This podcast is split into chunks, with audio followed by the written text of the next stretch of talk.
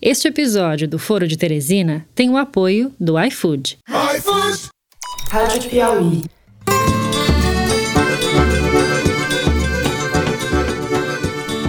Olá, sejam muito bem-vindos ao Foro de Teresina, podcast de política da revista Piauí. 23 horas e 19 minutos.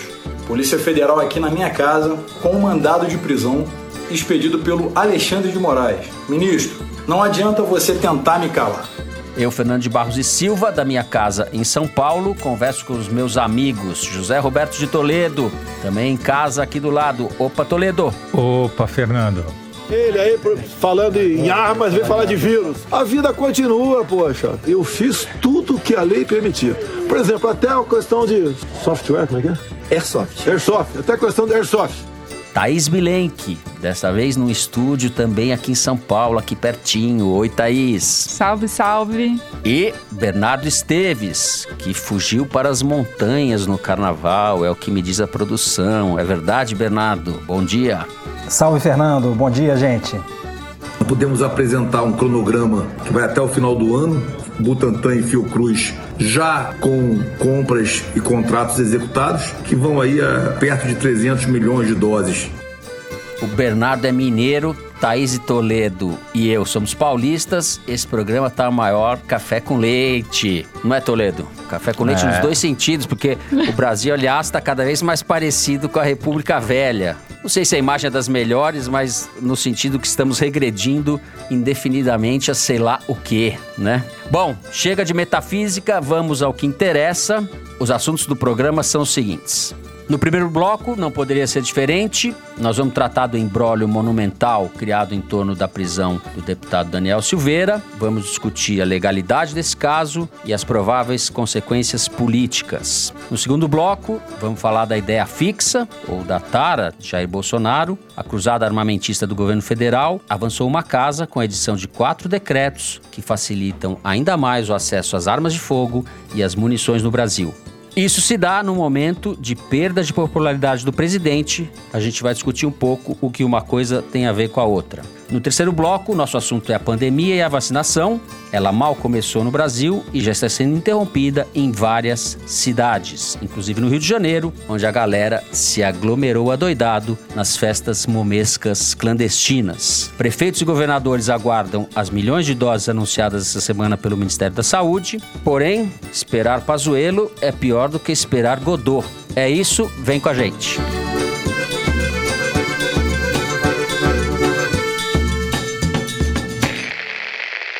Muito bem, estamos gravando esse bloco do programa no início da noite. Retardamos a nossa gravação para esperar a decisão a respeito da manutenção ou não da prisão do deputado Daniel Silveira. Ela só se dará nessa sexta-feira. Thaís, você que está acompanhando aí o dia, vou abrir com você, mas antes disso fazer uma pequena recapitulação do caso. Recentemente foi lançado o livro com uma entrevista do general Vilas Boas, um depoimento dele ao CPDOC, ao historiador Celso de Castro, no qual ele, Vilas Boas, comandante do Exército na ocasião, em 2018, diz que o seu tweet, sinalizando que as Forças Armadas não tolerariam uma decisão a favor de Lula no julgamento que ia ser feito pelo Supremo no dia seguinte, esse tweet contou com a participação do alto comando das Forças Armadas. O ministro Edson Fachin, do Supremo, que era o relator desse caso do Lula, disse na sequência dessas declarações do Vilas Boas, Dessas revelações do Vilas Boas, que qualquer intervenção no Supremo ou na Justiça é intolerável. Daí entra o nosso personagem Daniel Silveira. Ele gravou um vídeo de quase 20 minutos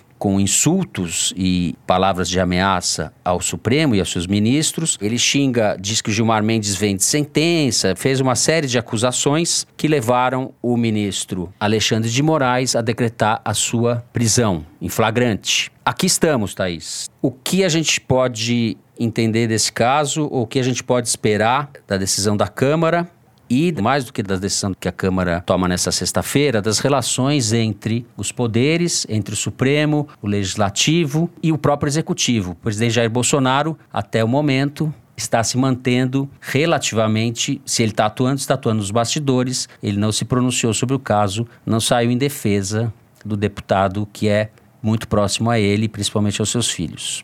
Thaís. É, Fernando, exatamente. Esses últimos dois dias foram dominados por esse assunto, teve muita reviravolta, e se inicialmente as articulações não foram bem sucedidas, uma delas foi e foi a que deu o tom do que aconteceu desde a prisão do deputado. Foi a articulação no Supremo, é uma costura feita pelo Alexandre de Moraes antes de decretar a prisão, que garantiu essa votação no dia seguinte unânime do plenário do Supremo para ratificar a prisão e, de certa forma, enquadrou a Câmara dos Deputados a agir de uma forma muito mais ponderada, talvez, do que se fosse uma liminar, se fosse uma medida de um ministro isolado. Inicialmente, o presidente da Câmara, Arthur Lira, ele tentou costurar um acordo para o Supremo soltar o Daniel Silveira, ou pelo menos deixá-lo sair da cadeia com atenuantes, tipo tornozeleira eletrônica ou prisão domiciliar, em troca de uma abertura de um processo no Conselho de Ética.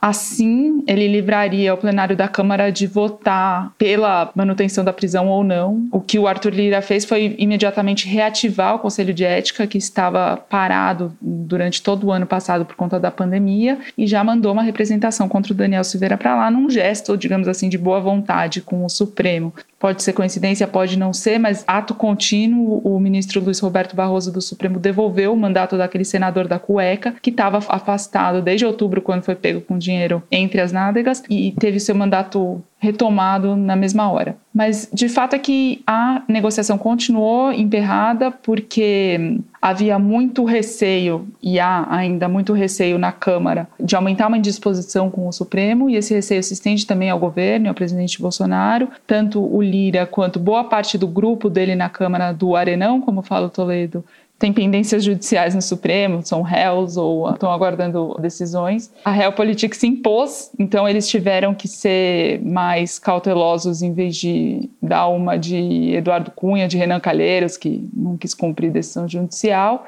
E aí, numa nova tentativa, a cúpula da Câmara fez chegar ao Daniel Silveira uma proposta para ele se afastar por iniciativa própria para deixar a poeira baixar, ficar seis meses afastado, correria enquanto isso o Conselho de Ética e aí eles poderiam revogar a prisão. Mas um deputado que estava a par dessa tentativa me disse que o Silveira não apenas não topou, como ainda mandou todo mundo para aquele lugar, até chocou um pouco, porque eles falaram: acho que ele não está entendendo muito bem a situação aqui fora. Bem, com todas essas tentativas frustradas e o tempo foi passando, foi se formando um caldo que já existia no início, mas eu acho que a postura tanto o silêncio da presidente quanto a postura do deputado foi fomentando uma situação em que o pouco de solidariedade corporativa, né, o espírito de corpo dos deputados para um salvar o outro foi morrendo e eu aqui queria fazer uma observação que ele é um dos deputados com menor votação do Rio de Janeiro na eleição passada, teve 32 mil votos, salvo engano. O Daniel Silveira é um deputado de primeiro mandato, ele teve uma postura que vai contra a etiqueta de deputado, por exemplo, quando ele traiu o líder do próprio partido dele no auge da implosão do PSL em 2019, quando ele vazou um áudio do delegado Valdir chamando o Bolsonaro de vagabundo. E mais, assim, ele é um deputado que demonstra ter muita fidelidade com a pauta bolsonarista, mas não recebe de volta nenhum tipo de retribuição do presidente, tipo cargo de relatoria, ou mesmo ser recebido no palácio com alguma pompa, o que faz com que ele fique fraco, né? Com que ele fique sendo o cara que defende o governo sem ser defendido em troca. É como disse o Fux no julgamento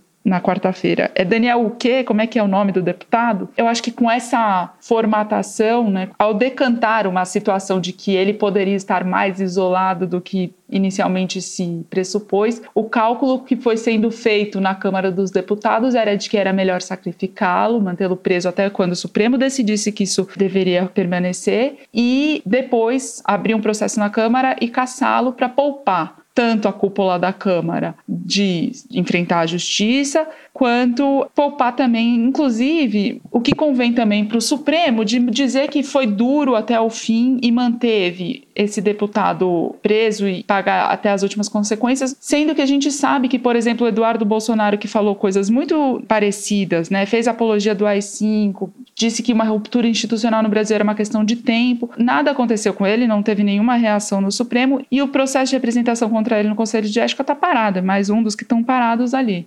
Então é isso. Hoje, quinta-feira, no fim da tarde, depois da audiência de custódia aqui que manteve a prisão do deputado, houve uma reunião dos líderes da Câmara E aí foi decidido que se daria mais 24 horas para o deputado apresentar sua defesa, para então ser julgada se a permanência dele na cadeia ou não, que na prática é uma tentativa maior de ganhar mais tempo, porque existe uma pressão do governo, a gente depois fala disso, existe uma pressão do governo para tentar achar uma solução mais branda, que não seja caçá-lo, embora o ambiente hoje, com voto aberto, seja muito favorável à cassação. Toledo, as instituições estão funcionando, Toledo. A gente tem que falar também da o que já está ficando para trás, de certa forma, da legalidade desse ato do Supremo. Então, Fernando, eu vou começar falando um pouquinho sobre o Daniel Silveira, que eu defino como deputado cloroquina, né? Porque ele não serve para nada, faz muito barulho e atende os interesses estritamente aos interesses familiares do clã Bolsonaro, do pai, dos filhos e do espírito miliciano. Agora, ele é a expressão daquilo que eu venho dizendo já há muitos programas aqui, que é o maior perigo para a democracia brasileira, que é a milicianização e a militarização e a policialização da política, que vem tentando destruir a democracia brasileira e usando a própria democracia como ariete para fazer uma autodestruição. Né? Então fica defendendo a liberdade de expressão para dizer coisas como assim. Que o Faquin é um comunista que tem bilauzinho e cara de filha da p que o Supremo é uma bosta de gangue e que ele imagina os ministros levando uma surra bem dada na rua. Então, esse é o nível do, digamos, bolsonarismo milicianesco raiz. O problema é que o Supremo nunca teve uma jurisprudência firme sobre liberdade de expressão dos parlamentares no exercício do mandato. O Rafael Maffei, que é professor de Direito da Faculdade Largo São Francisco da Universidade de São Paulo, escreveu um artigo para Piauí analisando essa questão e mostrando que a jurisprudência do Supremo nesse assunto é, como ele definiu muito bem, sacolejante. Uma hora sacode para um lado, outra hora sacode para outro. Para o Major Olímpio decide contra, para o deputado XY decide a favor. Agora parece que eles firmaram uma jurisprudência nova. Afinal de contas, 11 ministros votaram do mesmo jeito. Até o Marco Aurélio votou junto com os outros 10, coisa que nunca acontece, né? E essa nova jurisprudência diz o seguinte: que um vídeo na internet, que não interessa quando foi gravado, configura não apenas um crime inafiançável, porque está indo contra a ordem estabelecida e contra as instituições, está promovendo a subversão da ordem, como é configurado como um flagrante. Significa, se a gente estender esse entendimento, que eu e você podemos ser presos por algo que dissemos no foro 32 em 2018, em flagrante, pelo guarda da esquina. Se eu sumir aqui durante o programa, então vocês já sabem, hein? Eu só tô tirando a Thaís dessa porque ela chegou agora, não tem, né, a culpa no cartório Ninguém é vai menor. ter coragem de prender a Thaís. Como escreveu o Rafael Maffei, agora quem tem Twitter tem medo.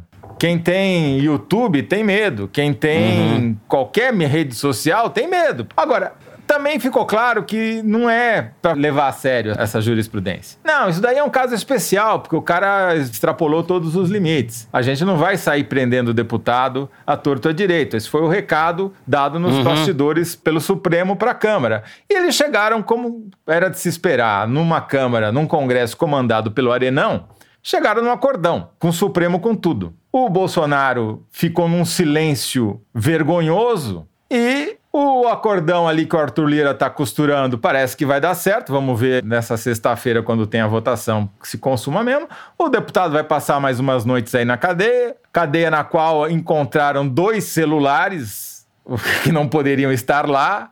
Quer dizer, esse Daniel Silveira é o típico covarde, né? Porque ele cresce junto a policial que tentou que ele usasse máscara quando entrou no Instituto Médico Legal. Policial ele cresce feminina. num vídeo pro YouTube, mas daí na audiência com o juiz era com todo respeito, mesura, voz baixa, comedido, um covarde, basicamente um covarde, né? Agora, ele reflete esse espírito de homem das casernas, de que acha que tem poder para atropelar qualquer coisa. Agora, o que o Congresso está dizendo é, olha, aí também não. Você tem liberdade de expressão, mas não extrapola, meu filho.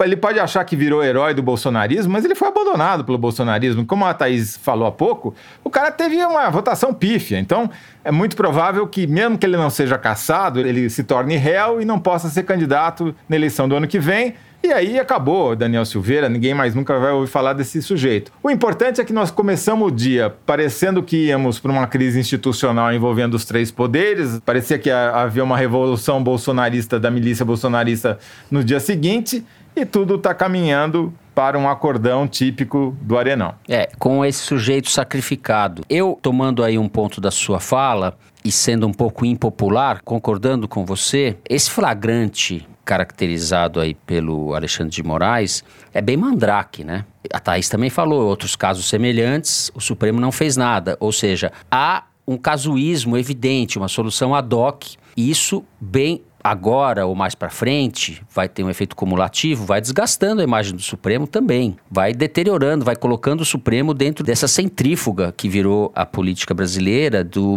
mínimo denominador comum, que é na sarjeta e há uma bolsonarização do país. Eu realmente acho que se a democracia brasileira depender do Alexandre de Moraes, nós estamos fritos. Não estou discutindo quem é essa figura boçal desse deputado, desse sujeito criminoso, um delinquente contumaz. Ele é realmente a escória. Agora, a gente não está falando dele, a gente está falando de procedimentos e da Corte Suprema do Brasil. Além do mais, a decisão do Supremo está amparada na Lei de Segurança Nacional, que já deveria há muito tempo ter sido declarada inconstitucional, é uma lei da ditadura. Então, há uma série de problemas envolvidos aí nesse caso. Eu só queria dizer o seguinte, Fernando, que o Supremo mostrou ser casuístico mais uma vez, mas pelo menos mostrou ser casuístico unido, o que no caso do Supremo já é um grande é avanço, né?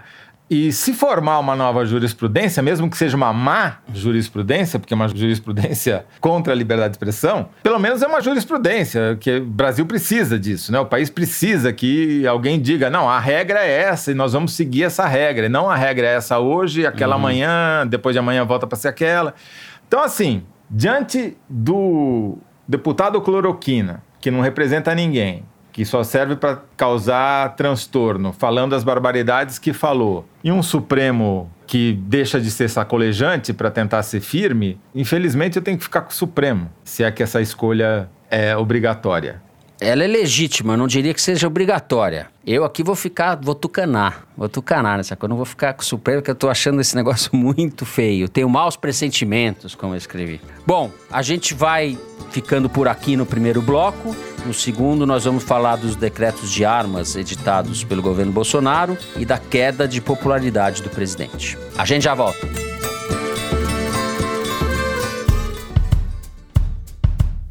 Restaurante que se cadastra no iFood consegue contratar o plano com soluções e valores mais adequados à sua necessidade.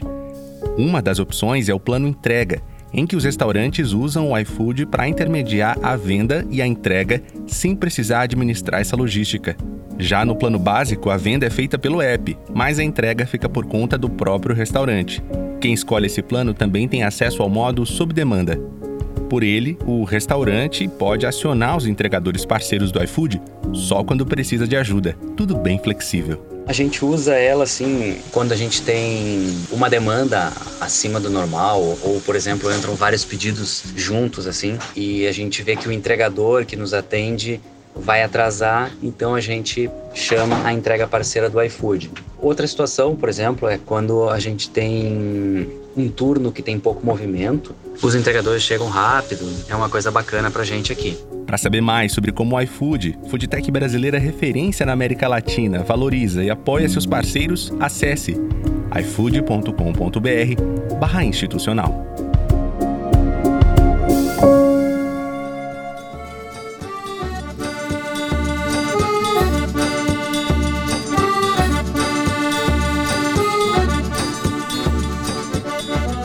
Muito bem. O presidente Jair Bolsonaro editou decretos que foram divulgados durante o carnaval com o objetivo de facilitar ainda mais o acesso das armas de fogo e a munição no Brasil. Entre as coisas que foram autorizadas ou estipuladas por lei agora, o cidadão, por exemplo, que podia comprar quatro armas, agora pode comprar seis. Pode ter o porte simultâneo para sair por aí, pela rua, com duas armas. o laudo técnico que diz que se uma pessoa está psicologicamente apta a andar armada, agora pode ser assinado por qualquer psicólogo com registro no Conselho Regional de Psicologia. Isso antes era uma prerrogativa dos profissionais, dos psicólogos da Polícia Federal, o que parece muito mais razoável. Enfim, é uma série de facilitações, de estímulo ao armamento da população civil. Toledo já vem batendo muito nessa tecla, né, Zé? E isso se dá no momento de queda de popularidade dele, talvez a gente possa começar por aí, depois discutir um pouco a questão dos armamentos. Ele está em processo de desgaste, há o problema da vacinação, que a gente vai falar no último bloco, né, que está mal parado, ou está mostrando toda. A gente está no, no, meio de uma crise de oferta de vacinas no país, como já era previsível. Enfim, Bolsonaro recorre à sua pauta de estimação no momento de dificuldades, é. É isso? É, vai tentar matar o vírus a bala, né? Já que não conseguiu matar com a vacina, vai ver se fuzila o vírus.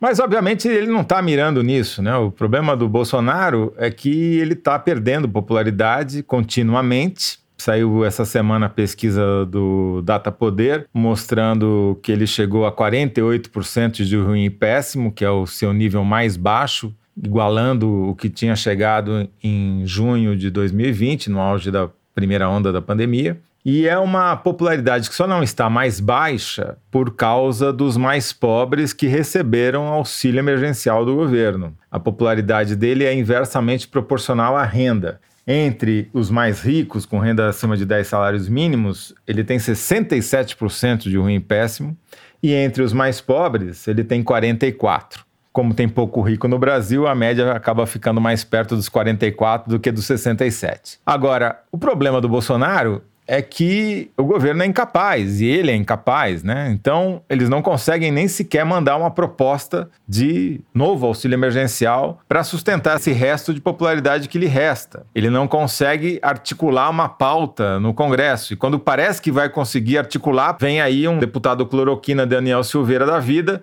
e paralisa o Congresso por dois, três dias e atrasa toda a pauta do governo. Ou seja, é um governo que vive atirando nos próprios pés com essas imensa quantidade de armas e munições que eles querem liberar cada vez mais para a população. Né? Agora, quando ele se vê acuado, e aí ele está se vendo acuado não só pela questão econômica, mas também por causa da vacinação, o Bolsonaro tenta medidas diversionistas. Se você pega o levantamento, um estudo bem interessante que Arquimedes fez nesses últimos dias, mostra o quê? Que o governo está apanhando na questão da vacinação, quase 81 a 19, 81% a 19 das manifestações no Twitter. Já mudou o discurso N vezes, começou falando que a vacina não funciona, que a vacina mata, para depois tentar botar a culpa nos governadores. Cada hora chuta para um lado, nenhuma vez acerta. Aí tenta mudar a pauta. Daí começa a, falar que as pessoas têm que engolir o choro pelas 240 mil mortes, começa a criar uma falsa polêmica em torno do Programa Nacional do Livro Didático, com essa pauta de costumes que que, vai entrar, o que, que vai sair do conteúdo dos livros, também não deu certo. Uhum.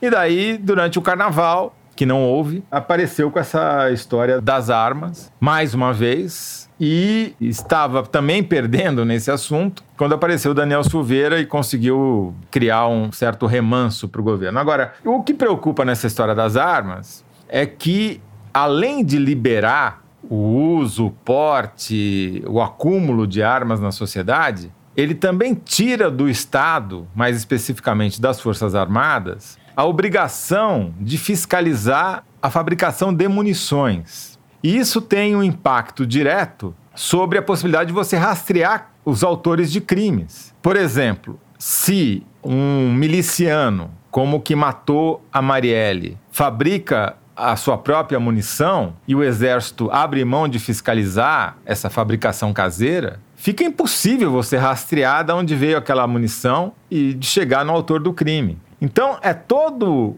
um conjunto de medidas para favorecer a criminalidade, para favorecer a impunidade e para tirar o risco de os maus policiais, dos milicianos, serem punidos pelos crimes que cometem diariamente no Rio de Janeiro e em outras partes do Brasil. Perfeito. Thaís, o nosso Charles Bronson das vivendas da Barra está cada vez mais ousado e dessa vez parece que vai ter menos resistência por parte do Congresso, ao contrário do que está se falando por aí.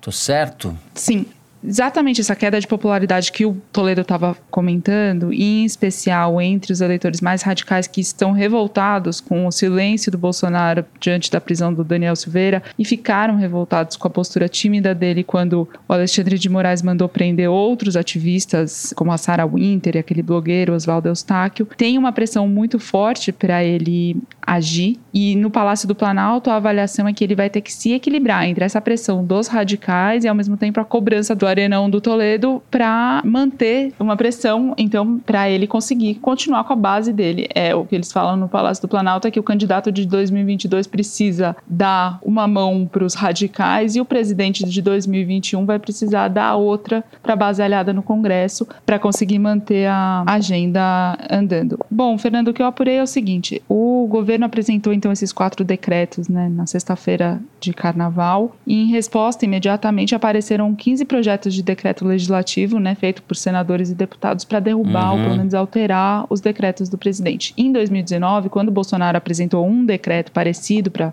facilitar o uso de armas de fogo no país, o Rodrigo Maia, que era o presidente da Câmara, rapidamente anunciou que havia inconstitucionalidades no texto e que o presidente tinha invadido as atribuições do Congresso. Isso porque, um parênteses rápido, um decreto, em tese, é uma prerrogativa exclusiva da presidência da República para regulamentar leis já existentes, no caso, o Estatuto do Desarmamento, para você entrar em detalhes. E ele passa a valer automaticamente. O que o Congresso pode fazer é entrar com projetos depois para derrubar, mas é uma canetada do presidente. E enquanto um projeto de lei, por exemplo, tem todo um rito na Câmara, vai para o Senado, volta para a Câmara, enfim, tem as comissões especiais, tem um debate muito grande, é difícil, é mais longa a tramitação e, ao mesmo tempo, é um processo totalmente do Congresso Nacional. Então, o Rodrigo Maia, naquela ocasião, avaliou que não era via decreto a medida certa para você facilitar o porte e a posse de arma. E, inclusive, é uma ironia, né, que seja para regulamentar o Estatuto do Desarmamento, essa série de medidas.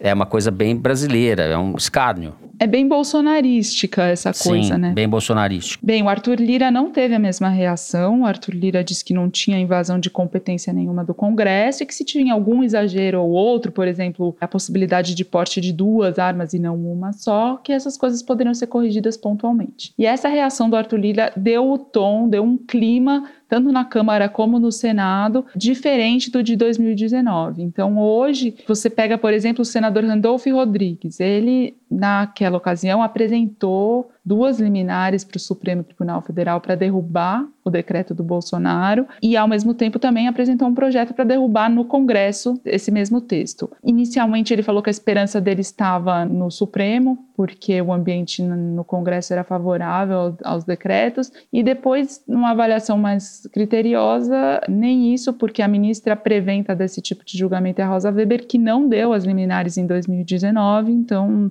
ela pode mudar de posição, mas a, a jurisprudência não é favorável. Tem um aspecto que chama atenção nesses decretos, em particular, que é no decreto 9846, que diz que o atirador ele pode fazer qualquer itinerário com a arma, do lugar onde ele guarda até o lugar onde ele vai usá-la, seja para treinar, competir, expor, enfim. Então, isso significa que ele pode sair, sei lá, vou falar de São Paulo, que é a minha cidade, ele sai do centro para ir para Pinheiros, mas aí ele passa na Moca e dá uma paradinha em Itaquera, passa o dia inteiro com a arma no bolso, dizendo que na verdade ele estava só indo para o lugar, mas na verdade o que ele estava, nas palavras do É um porte velado. Exatamente por causa desse tipo de brecha que tem nesses textos do Palácio do Planalto, é que na Câmara dos Deputados, um dos deputados que tá, apresentou o projeto para derrubar os decretos está dizendo, que é o Daniel Coelho, do Cidadania, ele disse que existe mesmo uma maioria a favor das armas, então é muito difícil, no ambiente atual, você derrubar esses decretos, que ele era realista, e o que ele está tentando fazer é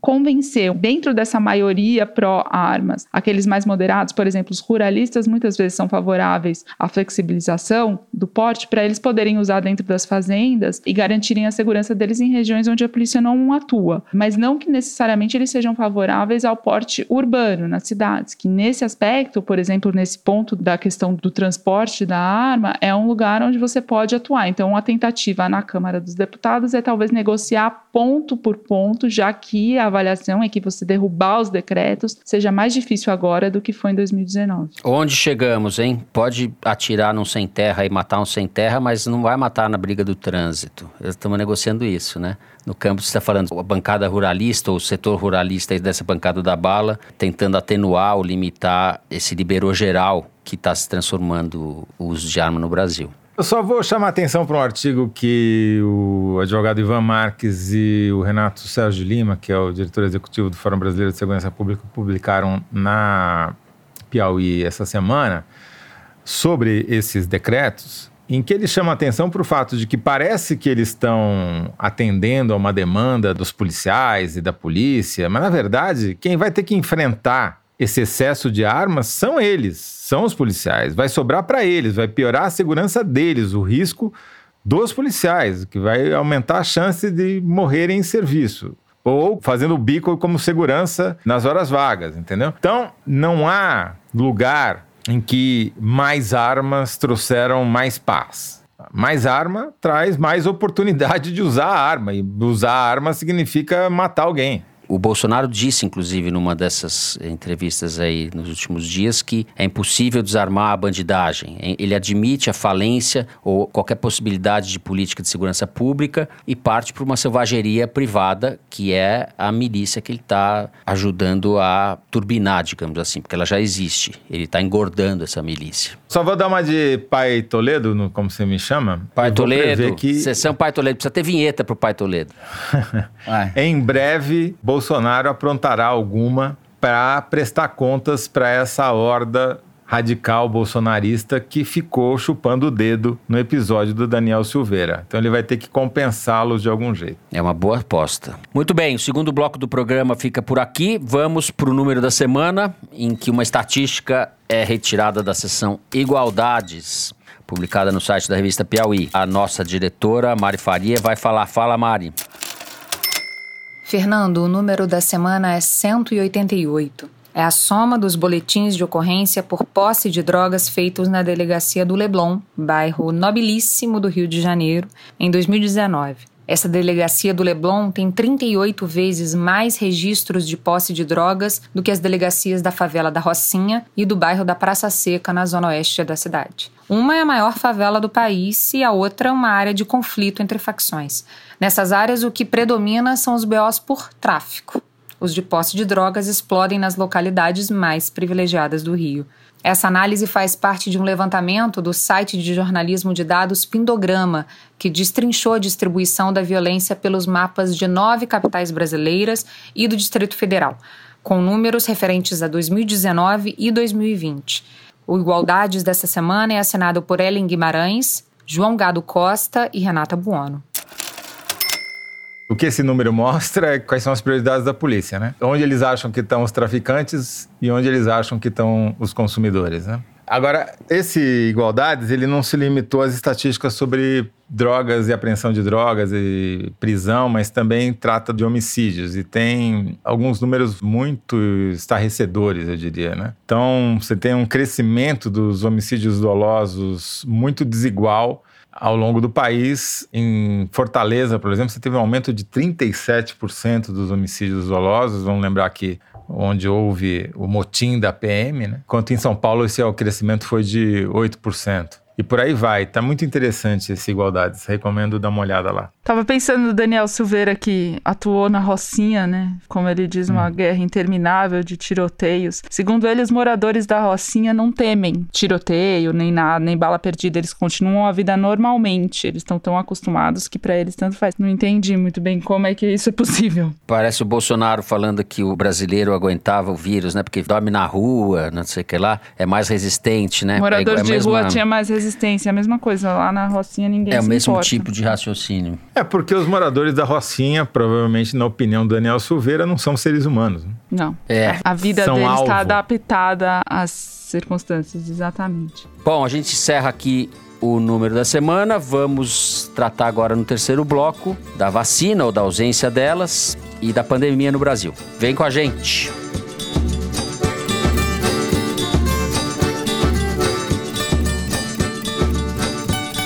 Muito bem, mal começaram as campanhas de vacinação e várias capitais do Brasil, entre elas Rio de Janeiro e Salvador, interromperam o cronograma por falta de vacina. Nem os grupos prioritários de profissionais de saúde e as pessoas mais idosas foram integralmente vacinados. Diante disso e da falta de um cronograma digno do nome, a Confederação Nacional de Municípios pediu a substituição do ministro da Saúde. Na quarta-feira, por solicitação dos governadores, houve uma reunião entre eles com o ministro, Pazuello, e o general Eduardo Ramos, da articulação política do governo. Pazuello afirmou nessa reunião que o governo vai entregar 230 milhões de doses até o final de julho. E eu pergunto até lá quantas mortes poderiam ser evitadas e terão ocorrido. Nós estamos falando de cinco meses, né? Bernardo, eu juro, às vezes eu fico pensando aqui quando a gente vai falar de pandemia, eu, falo, eu juro que a gente queria dar uma notícia boa ou ser mais otimista, né? Mas tá difícil. Isso que eu não falei das aglomerações carnavalescas. Não teve carnaval para você, né? Para muita gente teve. Pois é, não teve carnaval esse ano, mas está tendo a ressaca da falta da vacina, né? Muito concreta. Sim. Tá pouco e tá acabando. Já são cinco capitais que interromperam a vacinação por falta de estoque. Você falou aí Rio, Salvador, Cuiabá, Campo Grande, Teresina. E já já vão se juntar a elas Curitiba, Porto Alegre, Florianópolis, Fortaleza, João Pessoa e Goiânia. E isso num momento em que a gente está com a média móvel de mortes acima de mil há quase um mês. Né, já são mais de 242 mil mortos no momento que a gente está gravando esse programa. E quando ele for ao ar, o número de casos registrados vai ter chegado a um triste patamar dos oito dígitos, né? Serão 10 milhões de brasileiros que contraíram o vírus, um em cada 20 praticamente. Mas voltando às vacinas, né, Fernando? Quem diria que a gente ia ter vacina faltando, né? A gente nem pode dizer que foi pego desprevenido, Não. porque estava na cara, né? Que esse era o maior gargalo. Isso porque de vacina o Brasil entende. A gente tem uma rede de postos de vacinação capaz de vacinar mais de um milhão de brasileiros por dia. Eu contei outro dia da pandemia de H1N1, mas a gente fez isso no governo Bolsonaro, no ano passado, já em plena pandemia, na vacinação da gripe, quando a gente vacinou 23 milhões de brasileiros em pouco mais de 15 dias. Só que agora a gente está operando num ritmo que é 5, 7 vezes mais baixo do que esse. E isso por falta de vacinas, por obra direta dessa dupla triste que a gente tem aí, Bolsonaro e Pazuello. Assim, quem leu a reportagem da querida e saudosa Malu Gaspar sabe Uhum. o quanto esse governo bateu cabeça e deixou a gente chegar nesse ponto, né? Assim, Bolsonaro e Pazuello negaram vacinas promissoras como a da Pfizer por três vezes, né? E só se decidiram a comprar a Coronavac depois de desdenhar por muito tempo e depois de ver que o Dória ia levar o crédito sozinho por essa vacina, né? E a verdade é que se a gente não tivesse comprado a Coronavac, a gente já tá tendo que se virar com os 2 milhões de doses da AstraZeneca produzidas na Índia que chegaram no primeiro momento. Isso só ia dar para as fotos dos primeiros dias de vacinação. A gente já teria acabado há muito tempo. O Brasil devia ter diversificado a carteira de vacinas,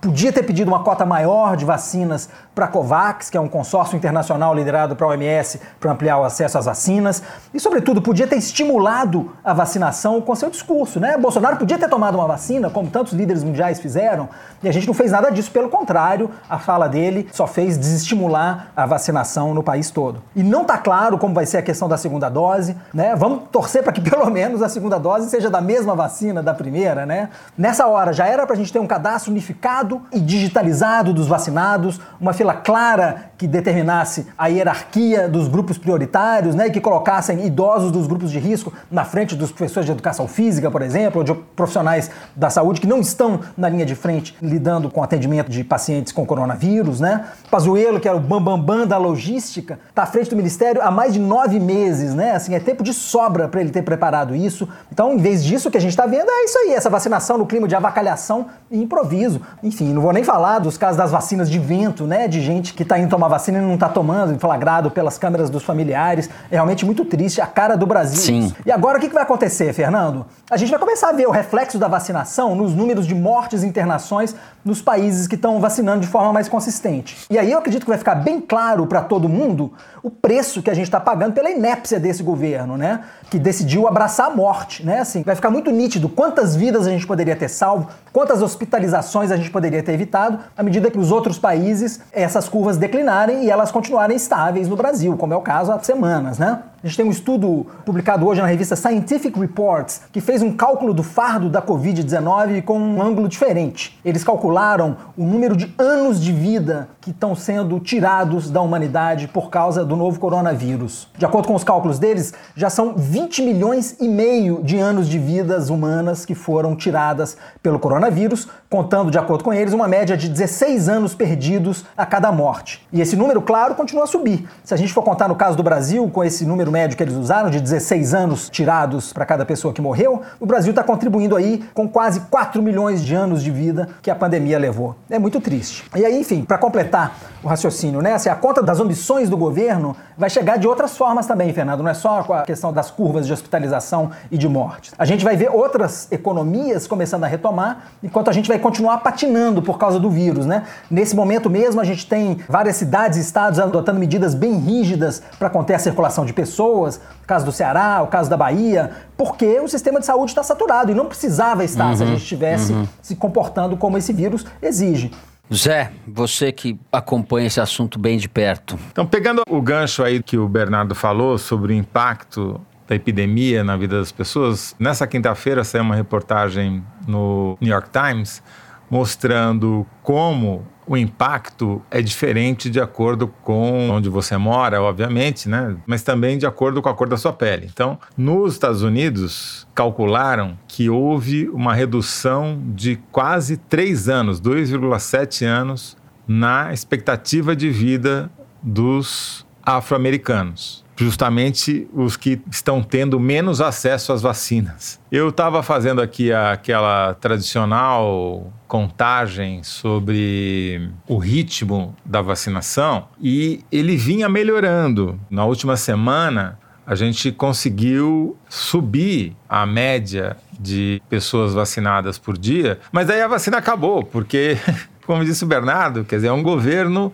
absolutamente incompetente que não consegue nem sequer dar fluxo de entrega de vacinas. Então a gente vai ter agora um buraco na vacinação, em que cidades inteiras do tamanho do Rio de Janeiro, de Goiânia e outras tantas vão ficar sem nenhuma vacina, enquanto a vacinação continua acontecendo em outros lugares, mas na média vai despencar a média de vacinados todo dia. E isso tem um impacto óbvio e importantíssimo que o Bernardo já descreveu sobre a normalização da vida das pessoas, sobre a economia e como o Brasil vai ficando mais para trás em relação ao resto do mundo, mas tem um outro efeito deletério que é grave, que é o fato de você aumentar a chance de o vírus sofrer novas mutações. E essas mutações têm sido cada vez mais virulentas no sentido de aumentarem a velocidade do contágio. Uhum. Então a minha região, a Grande Matão, aí está tomada já pela variante de Manaus, chamada P1, que provocou essa segunda onda desastrosa em Manaus, que matou ainda mais gente do que a primeira onda proporcionalmente ao número de dias. Já Araraquara que está ali no, no, epicentro desse foco de epidemia da nova variante, já está com 100% dos seus leitos hospitalares tomados. E esse é um quadro que, infelizmente, tende a se repetir em outras localidades. Com esse gap na vacinação, você dá mais tempo para o vírus sofrer mutações que tendem a piorar o quadro que já é gravíssimo. Então, nós estamos aí em 240 mil mortes, caminhando para 250 mil, e nenhuma perspectiva de melhora, porque o governo continua sendo o mesmo e os incompetentes continuam mandando. Thaís, é, exatamente. No governo, o discurso é que Pazuello fica, enfim, até que a vacinação esteja equacionada, seja lá quando isso acontecer. Mas tem um cerco cada vez mais fechado em torno do Pazuello no mundo político. Você citou, Fernando, no início, o pedido de substituição dele pela Confederação Nacional dos Municípios, justamente porque estão se acumulando relatos de prefeitos sobre a interrupção da vacinação. Além disso, o inquérito que investiga ele no Supremo avançou, o ministro, que é o relator o Lewandowski, autorizou diligência da Polícia Federal para colher, por exemplo, o depoimento de servidor da Secretaria de Saúde de Manaus e também do próprio Ministério da Saúde. Então, vai continuar sendo apurada a responsabilidade dele. E tem ainda uma tentativa de instalação de CPI no Senado, que agora depende exclusivamente do presidente do Senado, Rodrigo Pacheco, porque as assinaturas necessárias para apresentação do requerimento já foram colhidas. Não sei se isso é bom ou ruim trocar o Pazuello a essa altura, claro que tá ruim, pode piorar, não é isso, Fernando? Tá pior, vai piorar. O medo é que ele substitua o Pazuello pelo Weintraub, traga o Weintraub de volta. É o que falta. O medo não, isso é- depois do Pazuello também, Isso. eu não sei o que pode acontecer. É o apocalipse. Uma palavrinha a mais, Fernando, sobre as novas variantes, né, que o Toledo mencionou. Veio à tona ontem uma história inacreditável, que é, assim, o secretário de Saúde do Rio de Janeiro pediu uma coletiva, convocou uma coletiva para dizer que foram identificados quatro casos no estado do Rio de pacientes contaminados com a variante de Manaus. O secretário de Saúde só foi notificado que essa cepa estava presente no Rio dez dias depois da morte desse paciente. Quer dizer, o que a gente precisa para evitar que essas novas variantes se disseminem é, por um lado, aumentar o ritmo de vacinação e aumentar o ritmo de vigilância genômica, né? A gente não está fazendo isso na escala necessária e está vendo assim, mais cenas dessa comédia pastelão do governo federal, que é uma incapacidade de comunicação com os estados, né? Enfim, se a gente se preocupa com essas variantes, a gente precisa ter uma rede ágil de comunicação para que todo mundo possa reportar em tempo hábil a chegada dessas variantes. A Secretaria de Saúde de um estado ficar sabendo 10 dias depois da morte do paciente que ele estava com uma cepa é inacreditável e inadmissível. Inadmissível, Bernardo Esteves. É isso. Com isso, a gente encerra o terceiro bloco do programa. Vamos agora para. É o Kinder Ovo, direção?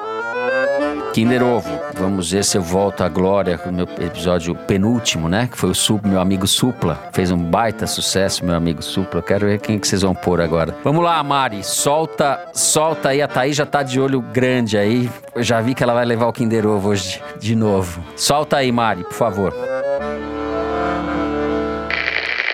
Eu nunca fui do fica em casa, tá? Fica em casa. Agora eu sou daquele que você se preserve e minimize os riscos de uma contaminação, o máximo. Veja só vocês, na, na, na, na posse, na posse do, do, do então presidente Arthur Lira, eu me fiz presente a uma. Fábio Faria. Pode-se dizer uma festa que foi feita lá por convidados, mas era um espaço que caberia duas mil pessoas, tinha 300 pessoas. É, é o namorado da E Fátima aonde que mais se tem é em cima não, não é o namorado da Fátima Bernardes, que eu esqueci o nome totalmente dele. distante das Túlio pessoas. Aqui. É, escandalizou Túlio sobremaneira as pessoas. Mas as pessoas não se escandalizam em uma rua lotada tipo micareta. É algum pernambucano, ninguém adivinhou. É algum pernambucano. Pera lá, Ah, cadê? foi o cara que tocou na festa do Arthur Lira. Cadê, cadê, Pô. cadê, cadê? O cara é da banda? É o deputado federal Julian Lemos, do PSL da Paraíba, é isso? Ah. É o Julian Lemos, que brigou com Julian. o... Julian, desculpa, Toledo. Julian Lemos, PSL Paraíba, é isso? É, em entrevista, em entrevista ao programa Jornal da Manhã da Rádio Jovem Pan de João Pessoa. Bom, eu tenho meio ponto aí, né? É, acho que você ganhou, né? Porque tava tão baixinho o som que eu não ouvi direito. Não, eu também tive um problema de conexão aqui, entendeu? Sei. Conexão neural. Faltou conexão neural, faltou sinapse agora. O Julian Lemos tá envolvido no Laranjal lá, não tá, Zé? Julian Lemos era o melhor amigo do Bebiano, do Gustavo Bebiano, que alugou o PSL durante a campanha eleitoral de 2018 para viabilizar a candidatura do Bolsonaro e ganhou de presente essa eleição de deputado federal, ele que não tinha nenhuma tradição, enfim. Mas é um bolsonarista daqueles que brigam com o Bolsonaro porque não são atendidos quando querem. Ele foi coordenador lá da campanha do Bolsonaro no Nordeste e tal, né? Foi, exatamente. É da bancada dos marombados. Ah, da bancada dos É. marombados. É, É da mesma bancada do Daniel Silveira, que você fez. Aliás, você não falou nada sobre esse aspecto da vida do Daniel Silveira. Você escreveu até um mini perfil sobre ele pra Piauí. Ficou faltando, Thaís. É, eu tava aguardando, assim, pra esse momento, pro ápice do programa, pra contar um pouco, né, dessa ida dele pras academias, as busca por uma academia que funcione a noite inteira, porque a vida de deputado é assim, você não sabe a hora que você vai malhar, então. É muita energia e pouca luz. Pelo amor de Deus. Prioridades, né? No meio do dia de uma quarta-feira, você compra dois tênis pra treinar e depois você procura a academia que funciona na madrugada pra poder, né, manter a bancada dos marombados. E a gente acreditou no Tiririca, né? Que ele falava que pior do que isso não fica, não é isso? Ficou eu não acreditei. O Tiririca é uma espécie de Schopenhauer perto desse Daniel Silveira. Bom, depois desse Kinder Ovo que foi meio ganho pelo Toledo, a direção aí vai decidir. A gente vai agora pro Correio Elegante, é isso? Chegamos ao momento das cartinhas. Vamos ler o que vocês mandaram pra gente. Eu começo aqui. A gente recebeu um e-mail de um ouvinte de Montes Claros, Minas Gerais. E ele diz o seguinte: Oi, pessoal do Foro, eu sou Samuel Rodrigues. No dia 18 de fevereiro, completo 24 anos e percebi que uma saudação de vocês e a vacinação completa da minha família seriam os melhores presentes de aniversário. A vacinação é mais importante, Samuel. Como não consigo vacinar a família por e-mail, resolvi escrever para vocês. Até comentei com minha namorada que o presente dos sonhos não envolveria recursos financeiros e que se ela acertasse o que eu estava sonhando, provavelmente me veria chorar. Como não sei se ela entendeu a dica, escrevi para vocês. Por favor, façam esse jovem chorar nesse dia tão importante e me mandem um feliz aniversário. É o Samuel Rodrigues, que a essa altura, enquanto eu estou falando, está em prantos em Minas Gerais. Samuel, a gente espera que você esteja em prantos agora. Feliz aniversário. Feliz Chora, aniversário. Samuel. Aliás, a gente só faz as pessoas chorarem, né? Todos os comentários no Exato. Twitter é, pô, entrei lá pra ficar mais deprimido, pra ouvir o Foro de Teresina, tá bom? Mas nem todo mundo engasga, soluça conosco. Recebemos aqui no Twitter uma mensagem do Daniel Quintal dizendo o seguinte: Quando podcasts e músicas viram unidade de medida, eu demoro um Foro de Teresina pra preparar o almoço e um Come Together pra comer. Se é a versão dos Beatles ou do Primal Scream, aí depende da fome do dia. Muito bom isso. Muito bom. Qual é essa outra versão aí que eu não conheço? Do Come Você acha que eu conheço? O Primal Scream? Faz é, tempo que eu Uma parei questão de geracional. O. Bernardo tá rindo aí. Bernardo conhece. Bernardo que é jovem, a Thaís também, a Nunca Mari. Não.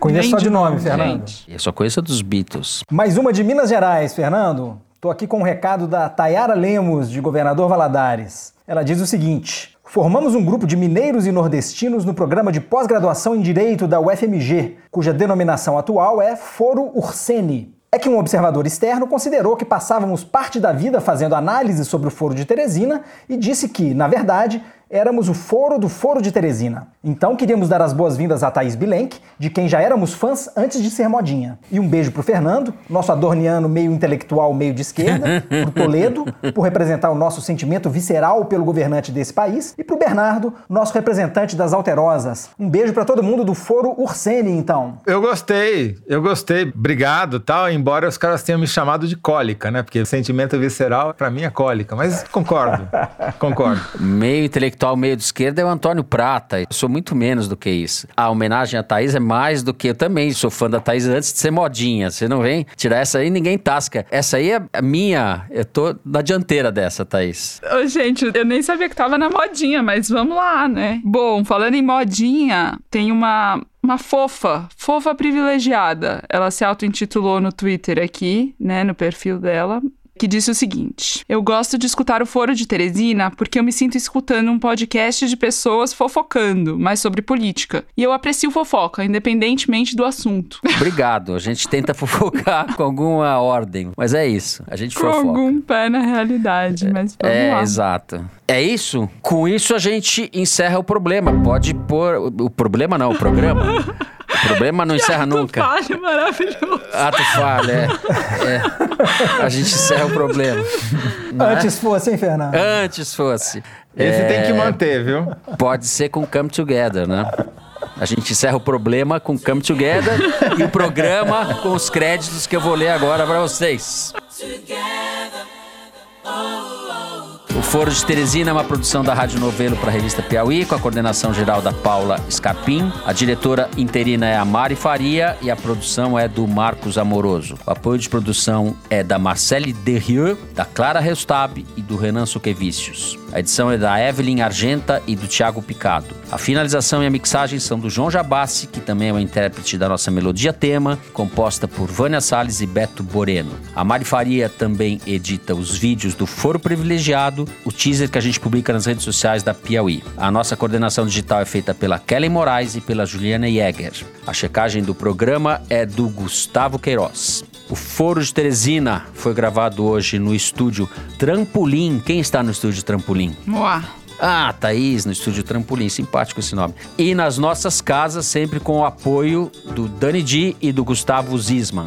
É isso, eu me despeço então dos meus amigos. Companheiros de viagem, José Roberto de Toledo. Tchau, Toledo. Tchau, Fernando. Espero não nos vermos na cadeia junto com o Daniel Silveira. Opa, isso seria terrível. Bernardo Esteves. Tchau, Bernardo. Aí do meio das montanhas. Não sei nem onde o Bernardo tá escondido. Tô escondido, Fernando. Tchau, Fernando. Um abraço, gente. E Thaís Bilenque, do estúdio Trampolim. Thaís Bilenque, coisa simpática. Tchau, Thaís. Tchau, Fernando. Vou dar um salto pra gente, pra gente se encontrar na academia, né, Toledo? Não na prisão. Isso. Um duplo mortal carpado aí, no mínimo. É isso aí. É isso, gente. Até a semana que vem.